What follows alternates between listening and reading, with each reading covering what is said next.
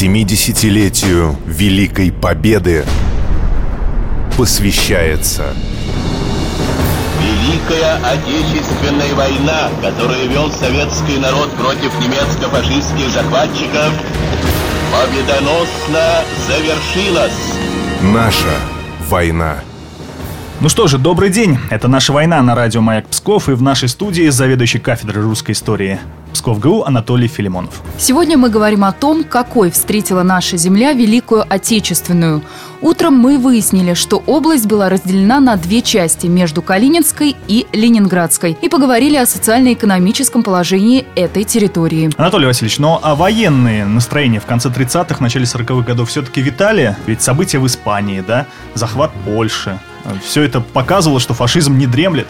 Я думаю, что атмосфера, э, во всяком случае, не только в нашей стране и в нашем крае, а во всем мире, она ведь была предвоенной. Люди, во всяком случае, понимали, что рано или поздно воевать придется. Как сказывалось на жизни Псковского края его пограничное положение? Были ли тут размещены боеспособные части? Псковский край стал пограничным в 1920 году, когда были подписаны мирные договоры Советской Республики с Эстонией и Латвией. Это известные Тар Тартусские Рижские договоры. Граница недалеко была. Недалеко. Дело в том, что тогда ведь наш край потерял часть своей территории. Ведь Эстония отошли тогда треть района Сборской Печор, а Латвия отошли территорию от Пыталова, исконные русские земли. А граница проходила очень близко, чтобы быть понятнее, сказать, что если ехать в сторону Изборска, местечко вот Моглина, Ниола, вот там граница и проходила 13 километров от города. В силу этого, конечно, очень много здесь войск было размещено. Они размещались размещались в 20-е годы. Это здесь что за части конкретно? конкретно? Были здесь и кавалерийские части, в основном, конечно, пехотные, поход, стрелковые части, основную массу составляли они. Угу. Самое большое подразделение – это 56-я Московская стрелковая дивизия, которая была перебазирована в нашу губернию из Новгородской губернии в 1925 году.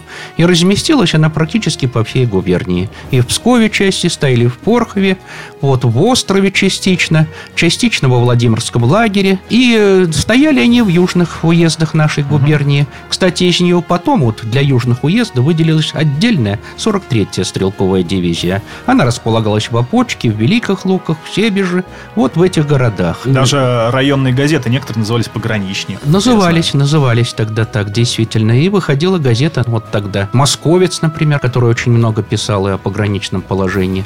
Кстати, между частями тогда Красной Армии и населением очень очень тесные такие шепские связи были установлены.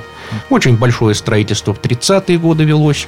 Вот, например, когда у нас начальником Псковского гарнизона был будущий маршал Советского Союза Константин Константинович Рокоссовский, это было с февраля 1936 года по август 1937 года, в районе Пскова и в окрестностях строилось где-то около 60 различных объектов. Угу. Это и склады различные, лагеря загородные, конюшни. А где граница была укреплена сильнее? В Ленинградской или Калининской области? Дело-то в том, что я бы не сказал, что граница Ленинградской и Калининской. С 1927 года по решению советского правительства укреплялась государственная граница на всем протяжении от западной границы. По сути дела, от Балтийского до Черного моря. Это система укрепленных районов. Э, линия Сталина, да? Да, потом она была названа линией Сталина. Вообще это система укрепленных районов, которая состояла где-то из 12 вот таких укрепрайонов, в том числе вот Псковско-Островский укрепрайон и Северский укрепрайон. Укрепления примерно одинаковые были там и там, и система укрепления одинаковая. Это вот строились как раз доты, э, бетонированные на, по определенном расстоянии друг от друга. Кстати, самые лучшие, пожалуй, строительные материалы тогда шли на это. Вот сегодня мы знаем, они сохранились частично. Сколько времени прошло, под открытым небом они не разрушились. Это последнее слово фортификационной техники тогда было. И оправдало все-таки себя строительство вот этой линии. Э, дело-то в том, что эта линия строилась вплоть до 1939 года, и до конца укрепления не были закончены. Не успели? Или... Не успели, потому деньги, что... Деньги кончились. Да, возможно. Дело дорогостоящее было. Во всяком случае, в одной из сводок говорилось так вот в 1939 году, что в ряде мест она готова, вот эта линия где-то на 59%, на две трети получалось. Ну и потом, как говорилось в этой же сводке, что не во всем, знаете, удачно эта линия строилась. Места были выбраны для сооружения вот этих дотов не всегда подходящие, потому что передний край обороны в случае войны, например, скрывали там кустарник, лес, например, болотины, и зачастую один дот не был виден из другого дота. Вот, а потом и морально, видимо, устаревала вот такая уже линия. Она в 20-е годы, может, и хороша была. Конечно, она очень мощная. Такой вот бетонный такой дот, его пробить не могло ни одно орудие. Тем более, что там система вентиляции была, склад с продовольствием. Вот, люди могли там обороняться несколько дней. А чем устарело тогда? А устарело, потому что эту линию можно было легко обойти, наверное. Дот ведь не сплошная линия обороны. Дело-то в том, что у нас получилось как? В 1939 году, когда подписали факт Молотова-Риббентропа, а потом в 1940 году вошли в состав Советского Союза Республики Прибалтики, Псковский край перестал быть пограничным районом. Поэтому дальнейшие работы на этой линии были прекращены, а то, что там было, все было разоружено. А потом, когда война уже началась, вот вспомнили, и пришлось уже спешно в ходе войны попытаться привести ее в боевую готовность. Ну а что изменилось в положении Псковского края после присоединения Прибалтики? Да, То вы есть уже упомянули об этом. Нам это было выгодно? Выгодно в чем положении? Ну, конечно, в истории нет сослагательного наклонения.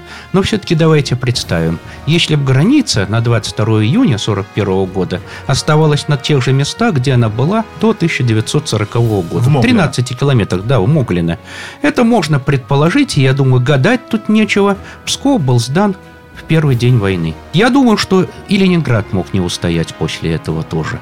Тем более, что ведь был и Кингисеппский укрепленный район севернее Псковско-Чудского озера, где такая же линия была как раз тогда. То есть вот эти территории Да. вновь присоединению сыграли э, роль буфера. такого, Да, да, роль коридора я бы назвал. Во всяком случае, благодаря ему все-таки Псков на 18-й день войны пал все же. Тем более, что немцы встретили сопротивление в первые дни войны буквально на территории Прибалтики, а потом и на территории Псковского края.